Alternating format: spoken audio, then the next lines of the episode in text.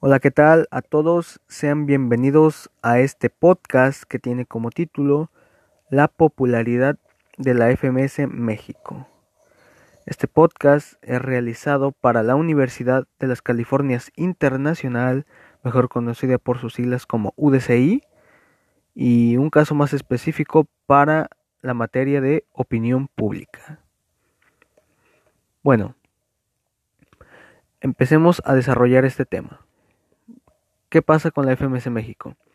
Bueno, actualmente la FMS México puede ser considerada la liga más criticada y o la liga menos vista. ¿A qué se debe? Se, se, los contaré en unos instantes. Primero voy a desarrollar lo que es los inicios de la liga. La liga es creada por la organización de Urban Roosters, una organización que se expandió a Argentina, Chile y México y recientemente a Perú. La organización de Urban Roosters creó la primera FMS que es en España. En España se creó la primera FMS, que son sus siglas FMS, pero el nombre original es Freestyle Master Series. Esa es la liga, actualmente la liga profesional, la única y primera liga profesional en el circuito de batallas de freestyle. Bueno, la FMS México llega en el 2019. Pero, ¿qué pasa con la FMS México? Actualmente ya tiene dos temporadas. La segunda ya se está acabando. Solo queda una jornada. Pero cuando llegó en el 2019 generó mucho hype o muchas vistas a raíz de que iba a participar ahí en ese circuito un freestyler que es considerado el mejor de la historia. Un freestyler que es mexicano. Y su nombre artístico es Asesino. Su nombre es Mauricio Hernández. Pero con la llegada de este freestyler al circuito de FMS México, generó muchas vistas, ya que, como lo mencioné, es considerado el mejor, es el freestyler con más títulos a nivel mundial y a nivel nacional, y ciertamente es un orgullo para México. Eso le ayudó demasiado a la liga, y cuando llegó fue un boom total. Eh, lo que generó más boom fue que estuvo un compañero de él, bueno, antiguo compañero que se llama Jack Adrenalina. Ellos dos tuvieron una batalla en la jornada final de la primera temporada de FMS, que actualmente te podría decir que es la jornada más vista o la batalla más vista de toda la historia de la FMS México.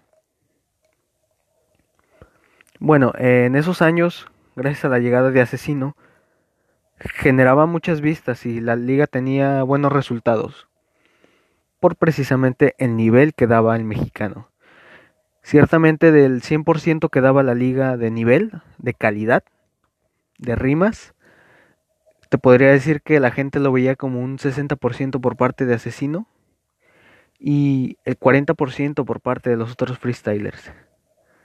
Con la raíz de la llegada de Asesino a México y con la y con su reconocimiento a nivel mundial, como lo mencioné, Asesino ganó demasiadas batallas, muchas. Eh, actualmente nadie ha ganado más batallas que él. Por esa razón tiene muchas expectativas la gente de él. Y al lado de los otros freestylers mexicanos era imparable. Realmente no había ningún otro mexicano que le hiciera frente y prácticamente no había otro mexicano que levantara la mano a nivel internacional, ganando títulos. Por eso es que eh, con la llegada de la liga se esperaba mucho de la liga gracias a Asesino.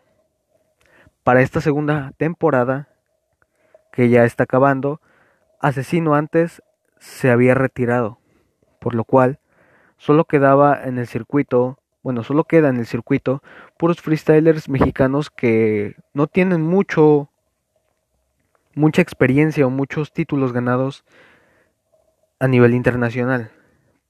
Por eso es que la liga siento que ha perdido muchas vistas Y puede ser la más criticada porque la gente estaba acostumbrada a ver a Asesino y con su salida, pues prácticamente se ve un hueco muy grande. Pero hay algo más de eso que, quiero mostrarles. Y eso es algo que, quiero que sepan la gente que, que apenas está viendo batallas, que apenas ve la FMS México. Y es el tema de la manera en la que pronuncian las rimas. ¿Qué pasa con eso? Bueno, en otras ligas, por ejemplo la de Argentina, cuando recién inició, apagó demasiado a la FMS de España. ¿A qué se debe? A que se tiraban los freestylers, se tiraban un minuto entero rapeando, pero la manera de rapear con flow, y parecían prácticamente canciones los minutos. Entonces, ¿qué pasa? Eso generó demasiadas vistas y se volvió famosa con millones de, reproducciones. En cada jornada siempre había un minuto que sobresalía de todos y eso le quitó mucho protagonismo a la Liga de España, que era la primer liga. Siento que eso está pasando con México. En México no hay mucho flow, o por lo menos los freestylers de México no tiran tanto flow como para generar más atracción y que la gente voltee a ver a la liga. Además de que las rimas que tiran en México no son entendidas por la gente de afuera, por gente extranjera, gente de otros países he mirado que reaccionan a la FMS México, a sus batallas, y no entienden las rimas. Entonces, ¿qué pasa si no entiendes las rimas? Si no entiendes una batalla, pues simplemente no la miras. Eso siento que le está afectando mucho a la liga y y es uno de los factores por los cuales la liga no es tan vista y es muy criticada, por cierto. Otro está... es algo relacionado, que es el feeling. El feeling y el delivery que tienen los freestylers en México. Siento que la manera en la que improvisan, en la manera en que tiran sus rimas, no son tan no son tan pegajosas como para que la gente se quede viendo un minuto entero. Hay minutos que se quedan para la historia del freestyle y que hay personas que se han tirado minutos de la FMS Argentina cuando recién inició, que fue en el 2017 o el 2018, y que hasta la actualidad se siguen nombrando, se siguen escuchando. Eso es lo que le afecta a la liga y, y de verdad quiero que cambie, porque la liga tiene el nivel, obviamente a, raíz de esto, de esta falta de atracción por la gente, pues la gente critica mucho a la liga y dice que no tiene nivel, que los freestylers de ahí no son buenos y que simplemente no hay que verla. Algo que quiero agregar es que en el formato de Red Bull, que es el evento más importante y el primer evento de freestyle que se hizo en el mundo, actualmente el campeón mundial de ese evento es un mexicano. Se llama Raptor. Y ese mexicano está compitiendo actualmente en la liga de la FMS México. Esa es una clara muestra de que en México hay nivel, e incluso mejor que en otras ligas. Pero claro, esto se da a, raíz o a factor de que la gente no, no ve la liga y la critica mucho.